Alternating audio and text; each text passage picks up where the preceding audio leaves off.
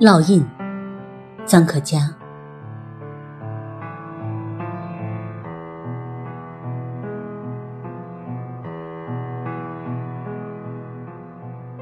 生怕回头向过去望。我狡猾地说：“人生是个谎，痛苦在我心上打个印烙，刻刻警醒我，这是在生活。”我不住地抚摸这印烙，忽然红光上着起了毒火，火花里蹦出一串歌声。渐渐唱着生命的不幸，我从不把悲痛向人诉说。我知道那是一个罪过。混沌的活着，什么也不觉。既然是你，就不该把底点破。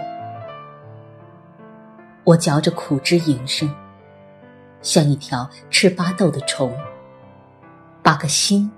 提在半空，连呼吸都觉得沉重。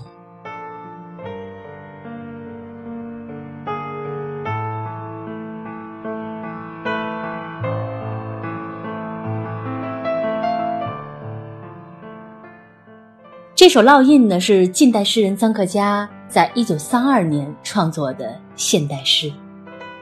这首诗。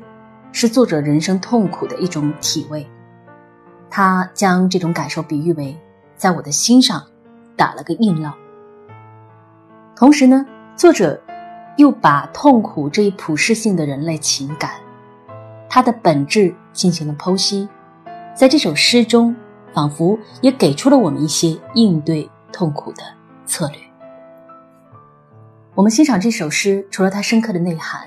大家可以欣赏到这首诗是非常注重格律和表现技法的，它的形式齐整，节奏匀称，而且比喻也是形象准确的。